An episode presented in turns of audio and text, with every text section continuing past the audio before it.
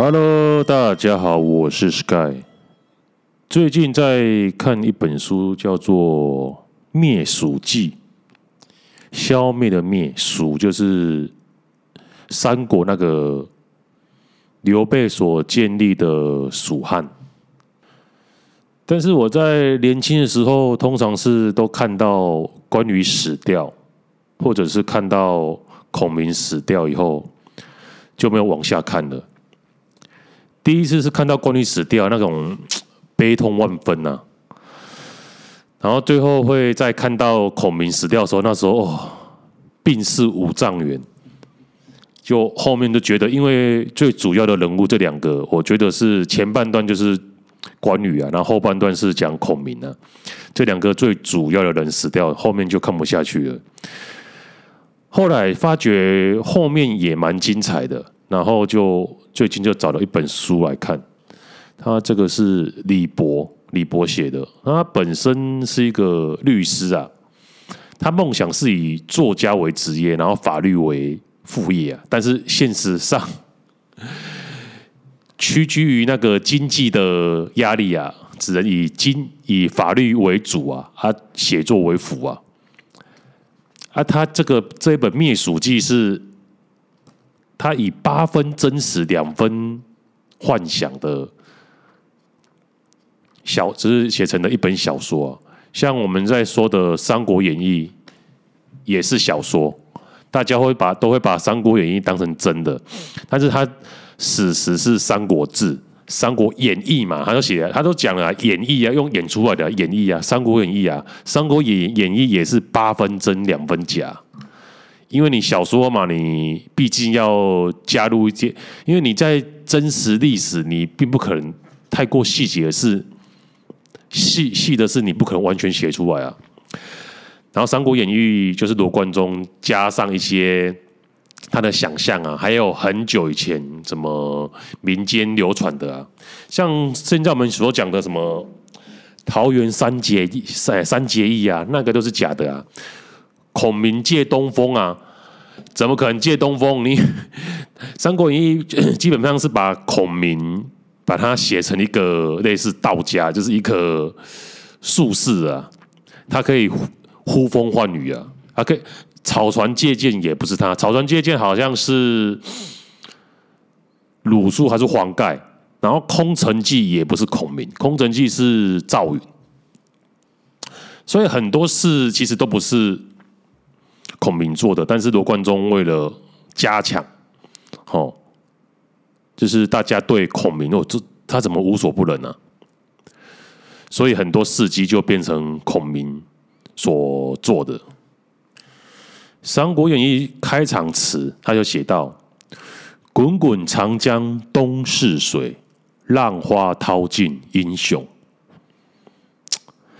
滚滚长江东逝水，浪花淘尽英雄。是非成败转头空。”青山依旧在，几度夕阳红。这首词，这首歌，是我那时候国中、国二、国三的时候，那时候大陆有拍《三国演义》，它一开头的主题曲就是这一首歌词曲，我到现在都还记得。滚滚长江东逝水，浪花淘尽英雄。因为你看着。三国的人物一个一个死掉，那种感慨的心理啊。好，诶，回归正题，我们来回到我们今天要介绍这一本书《灭蜀记》。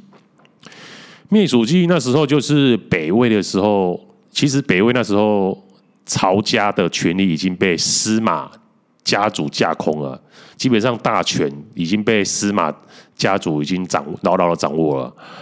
然后他们第一个就是要先把要把蜀灭掉嘛，然后就派了钟会跟邓艾这两个大家知道吗？兵分两路，结果钟会被挡在剑阁，被姜维挡在剑阁，因为你要入成都，这个是必经之路啊。但是剑阁是建在天险之上啊。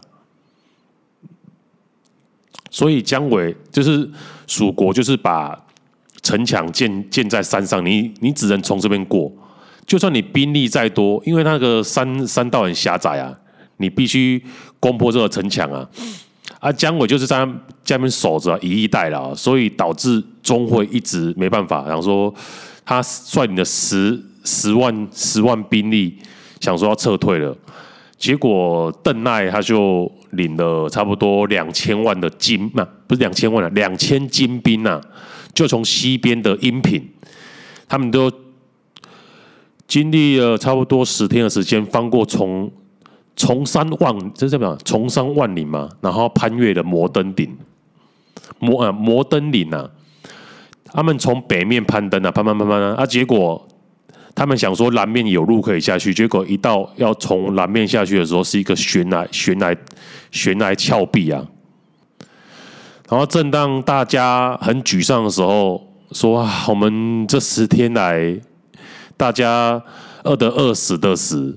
因为他听说他是领了一万人，然后到达那个那个阴平那个摩天岭的时候，剩下两千多人，死了八千多人。结果邓艾就说披着他的毯子，然后滚下去。我就觉得说怎么可能这么扯？我就以为这个是《三国演义》瞎诶瞎掰的啊！我去查一下《三国志》，哎，《三国志》也是这样写，那这是真的啦。那怎么可能一个悬崖，然后他披个毯子下去就不会死？然后最后他就是说邓艾先披毯子下去滚，诶，滚下山去，然后结果。从山下里面喊，我是往上喊，那大家学，哎呀，既然将军都下去没事啊，他们才一个一个，有些是用绳子啊，有些是也用滚的。那我就觉得应该是没有这么陡啦，应该是是说那个坡是比较平缓的，不是到悬崖这么陡。悬崖怎么跳？你跳去就就马上死掉了。所以我推测了，推测那个坡其实是就是。没有路，但是没有说这么夸张，完全不能走。不然他是那个文字是描述说他披着自己的毯子滚下山去，然后这样就没事哎。那既然这么简单的话，他早就从这边了啊。那后来我思考一下说。其实南南南面的坡度其实是没有这么陡啊，其实北面呢、啊，北北面是根本没有路啊，而且沿路都没有住家，他们必须挨饿，然后没有水喝，持续一个礼拜的的那个行程，所以北面他带一万的兵力，然后到那边只剩下两千，死掉了八千啊，所以基本上是北面很难走，因为。都是树木，然后没有人，然后你要砍树，沿路砍树啊，有些人可能就是饿饿死在途中，或者是体力不支的啊，所以是北面很难爬，所以根本以前都没有人走这条路啊。你这样是两三百年后的那个唐朝嘛？杜甫又写了一首诗词，什么“蜀道难，难上于青天”，就在于说明说。四川哦，以前叫蜀啊，它其实对外开的道路几乎都是小道，甚至是没有啊，因为四川被整个崇山峻岭包覆啊，所以杜甫那时候随着唐玄宗入蜀的时候，才会所说，才会写下诗词：“蜀道难，怎么多难呢？难上于青天呢？”你看，杜甫已经是。距离东汉末年三百年后的唐朝了，那时候的蜀道经过三百年都这么难走，你和想可以试想看看三百年前的东汉末年，那个三国时代的蜀道更是艰难。所以刘备跟刘禅才能在四川这个地方苟延残喘这么久，再加上诸葛亮的内政治理能力很强。所以，甚至平叛了西南方和南蛮，所以才造就了天府之国。但是最后，三国时候那时候天下有九州啊，不像现在是以省去分的，什么河南、河北省啊，不是。现在他们那时候三国时代是划划分为九州，整个中国为九个州，然后其中刘备、蜀汉是是在益州，然后东吴是在扬州。他们他占了扬州跟荆州，东吴啊两个州，所以天是诶天下有六州，其实都在曹魏的手上。那呃，这个中国历史本来就是这样啊，天下分久必合，合久必分啊。况且曹魏掌握的土地、人力、资源这么大，迟早蜀魏跟东吴会被灭掉啊。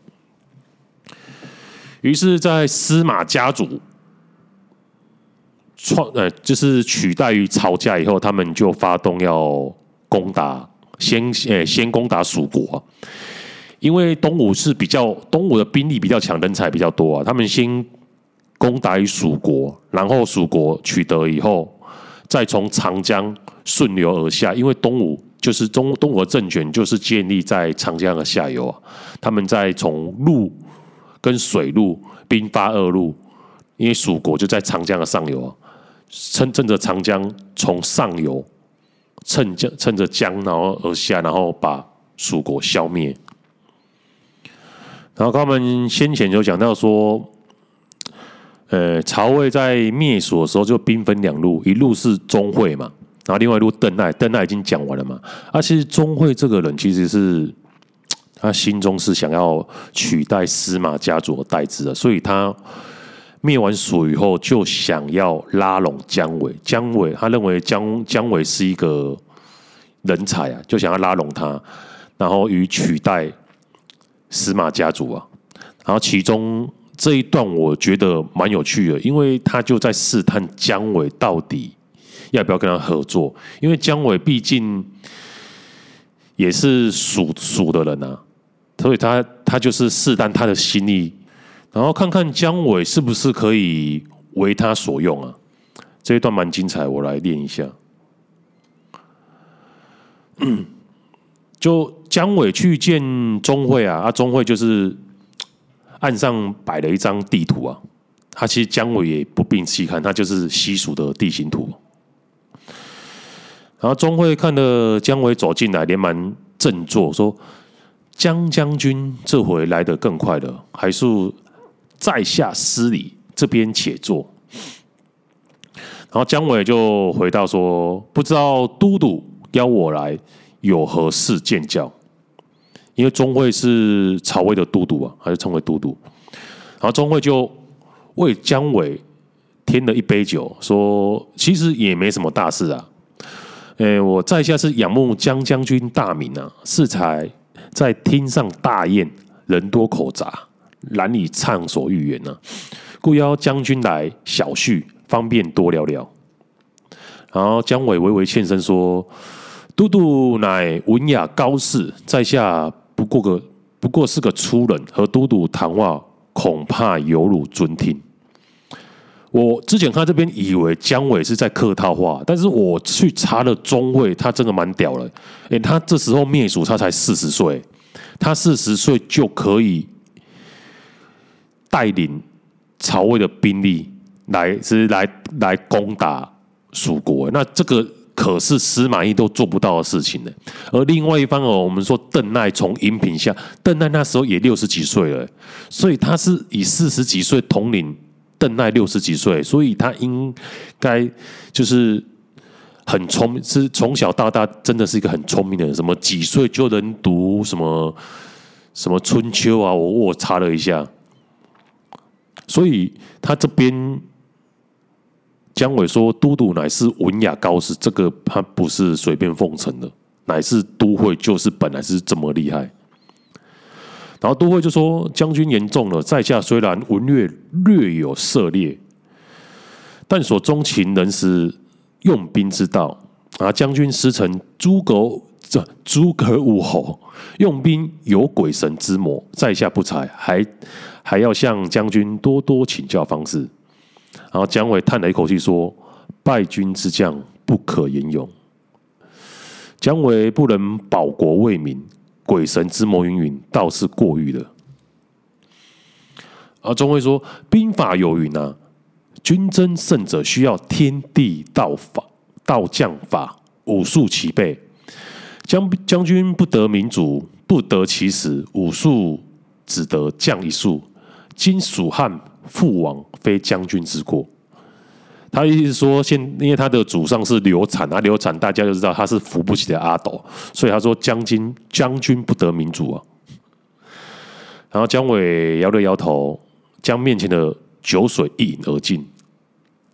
然后钟会再帮姜维倒酒，沉默半晌，方才道：“将军可知，在下行军过定江定军山时，游往武侯墓致祭。武侯墓就是诸葛孔明的坟墓啊，在那个定军山的时候，有一个武侯墓。”姜维拱手道。主感都督神情，然后钟会微笑表示，在下对武侯亲近久矣，致祭聊表心意而已。然后顿一顿，他又说，在下始终好奇啊，诸葛孔明落冠出茅庐啊，落冠的时候应该二十几岁吧，二三十岁啊，落冠落冠是二十嘛，然后辅佐刘备于风无风雨飘摇间。不出十年，却能盘踞西川，也就是四川，与魏吴鼎足而立。我听朝中耆老道，当时武侯挥军夺汉中，曹操仿佛不得眠，只怕那隆中对真将逐步实现。曹氏为矣，孔明入蜀后，励精图治，以益州之地，南平南满，就是以益州啊，益州也是四川啊。然后平定了南满，北伐陇右，因为他孔明有七出祁山嘛，逼得司马宣公，司马宣公和司马懿啊，司马宣公也只能闭关自守，更令将军这等优秀的将才也甘心归服于他，因为姜维是诸葛诸葛孔明在北伐的时候，因为姜姜维本来是魏国人啊，啊孔明在七出祁山的时候。打败过姜维啊，就把姜维降服啊。姜维就是觉得姜维是个人才，就没有杀他，然后就把他放在身旁培养啊。所以他说，跟那将军这种优秀的将才，也甘心归服于他。殊不知孔明究竟是如如何的天纵奇才啊！人这般的以弱击强，几成逆转之势。然后姜维长长叹一声啊，说。丞相逝世已久啊，常人奉为其神，只道他学学就天能，乃天纵奇才。殊不知丞相不但不聪明，反而略为駑钝。然后钟会就是吓到说：“駑钝，这也太夸张了吧？”然后姜维就继续说：“在下跟随丞相十几年了，所说的皆为真实啊。”丞相反应甚慢，旁人之言往往要半晓才能回应，常人只需一刻便能读完的检测，场上丞相却要读上个半天。寻常文官草拟奏章，落笔如飞，丞相却如刻石般缓慢之极。若真的要说丞诸葛丞相不但不是奇才，反倒可以说是个蠢材。然后钟会笑说：“若孔明真的如阁下所说，又怎么能建立如此的功业呢？赤壁战前舌战东吴群儒，难道是假的吗？”姜维继续说：“丞相常常说其资质駑钝，所能依靠的就是坚毅而已。读册比人慢，那我就彻夜苦读；若比比别人迟缓。”那我就反复的练习。至于辩论，丞相说他说话比常人慢，想的有时候反而更通彻，这却是好事啊。而舌战群儒那是有的，但是丞相说那时候他年纪尚尚轻呢，啊，毫无经验呢。但是为了报答先帝之恩，就是刘备之恩呢，只能硬着头皮上。听说他在往东吴的路上，浑身颤抖啊，几乎夜不成眠。钟会就叹了叹口气说：“中庸道，人十人之而几百之，人百人之而几千之。诸葛丞相倒是为了这话做了一个注脚啊。然后姜维又继续说：“在下跟随着丞相南征北讨，只见其书不离身，笔不离手啊。凡独有心得，马上记下。夜里是反复的思辨呢，谋略方成。丞相能为一道谋略，数数日不吃。”不睡，其坚毅，我们都是不免叹服的。啊，钟会就说：“确实是令人敬仰啊，姜将军，我们我欲遥祭诸葛丞相一杯，你且代受吧。”所以两个人就举了一杯酒喝下去了。然后另外啊，各喝了半杯了，然后半杯洒在地上啊，算是为诸葛孔明逝者致敬。然后姜维又帮彼此倒满酒，然后就听到钟会一声长叹。姜维知道他心里有话说，于是就问了说：“不知都督为何叹息？”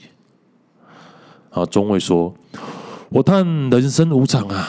诸葛孔明虽然智不如人，却能其以情补拙啊，终成一代伟人。但即使这般人物。”到头来也不过是碑一枚，土一坯，什么隆中对，什么舌战群儒，不过是幻梦一场。孔明竟然如此，那我等微不足道之人，于这世间纷纷碌碌，却又为何呢？这时候重点来了，姜伟心念一动。感觉这个钟会哦，话中有话，就问他说：“都督年不过四十，在我看来还很年轻呢、啊。如果而今立了大功哦，前途当然是不可限量啊！怎么会有这样的人生的感叹呢？”啊，这边我们来休息一下，听一首歌。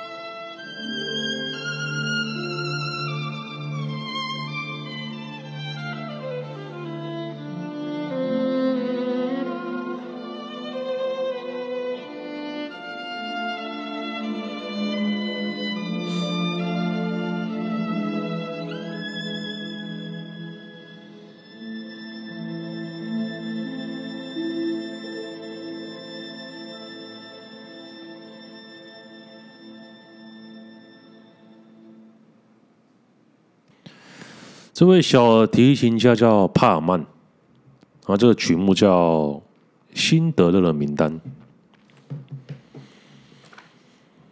好，我们继续。刚才是说哪边？哦，人生之叹。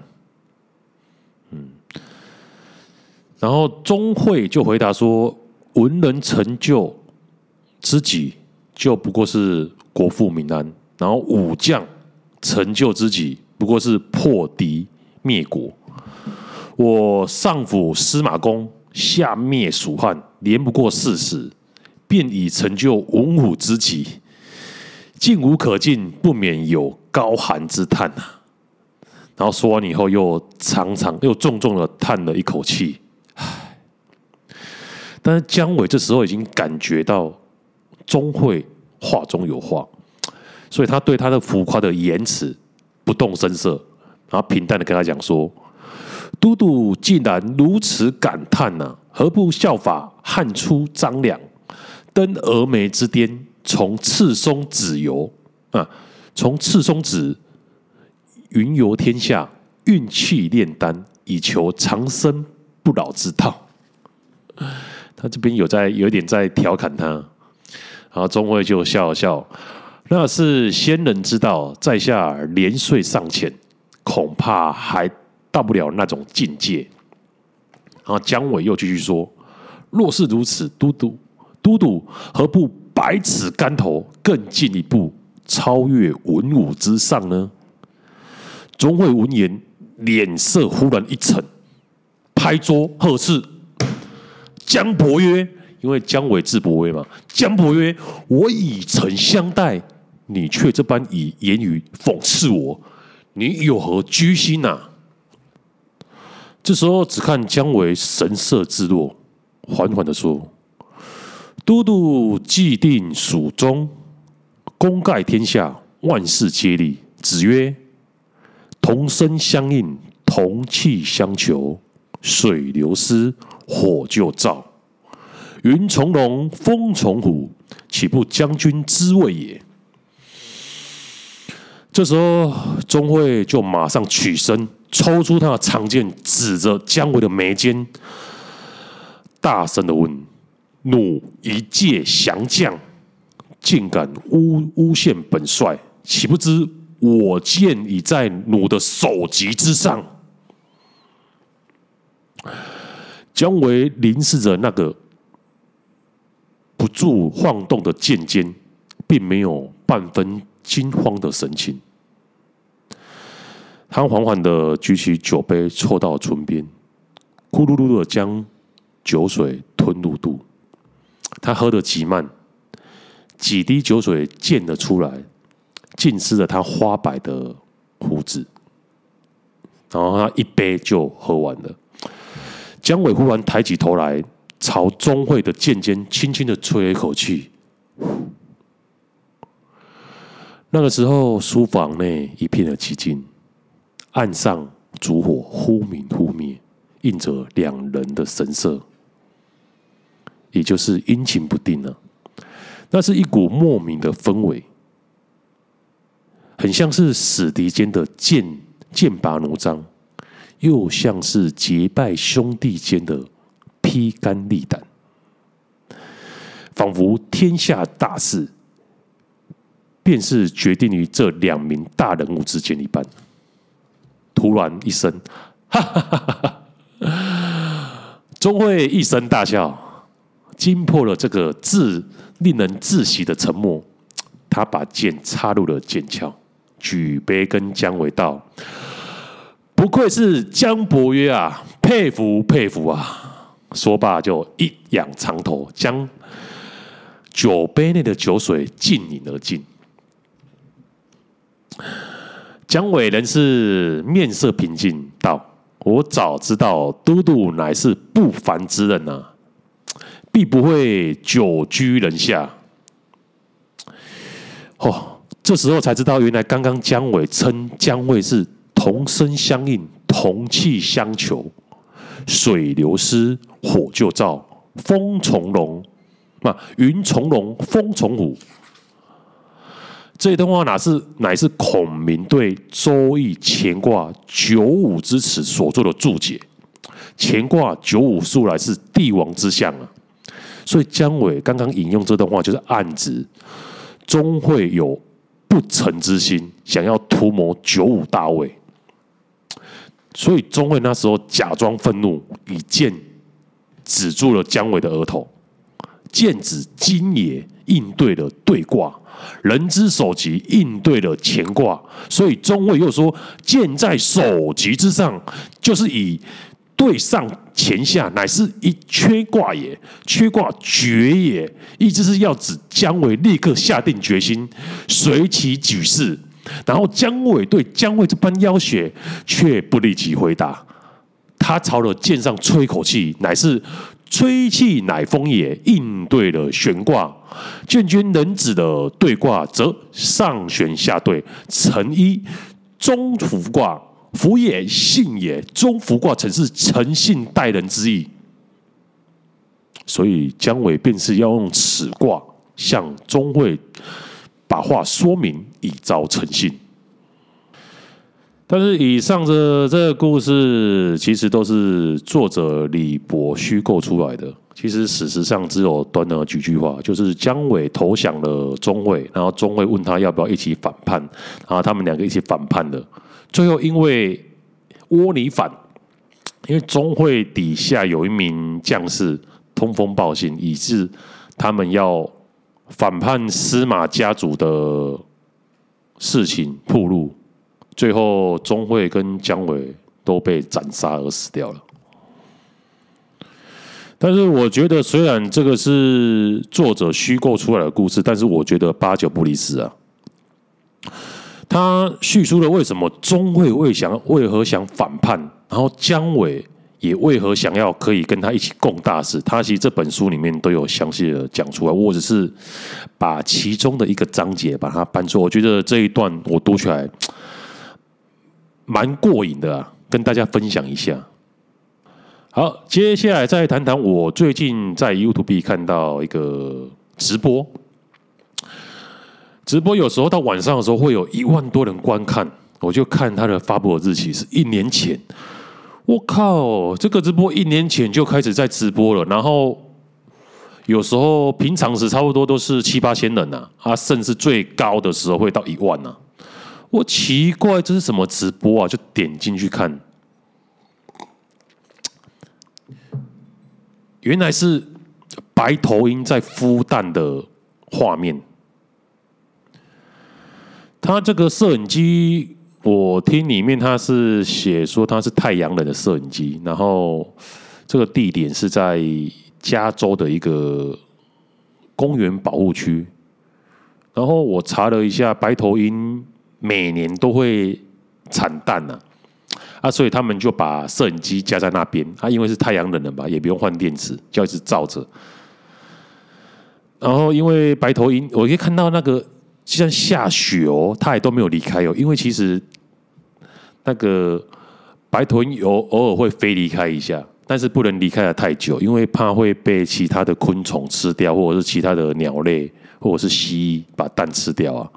而且也不会离开太久，因为它的蛋要持续的孵化它。如果离开太久的话，那蛋会失温，那代表这个蛋里面的它的幼幼鸟就已经死掉了。所以它可能去打个猎啊，或者去公鸟会帮它帮它打猎。而且它吃下一顿餐，它可以撑两天。而且它羽毛很丰厚，其实就算在下雪，它也可以不用怕冷。就在岸边孵着，它都孵一个礼拜，一个礼拜，它的蛋就会幼鸟就会生出来了。所以看的这个画面其实蛮感人的。天上在下着雪，然后雪都覆盖它的这个母鸟的全身了，它还是没有离开，一直孵着蛋。然后他们就会静待在那边，然后要等它产出来，又会教会那个。幼鸟啊，只要三个月，他们幼鸟就会学习怎么飞啊，怎么去猎捕了，然后幼鸟就离开了。我是觉得蛮有趣的啊，大家可以去看一下。好，今天我们就聊到这边。This guy, see you next time.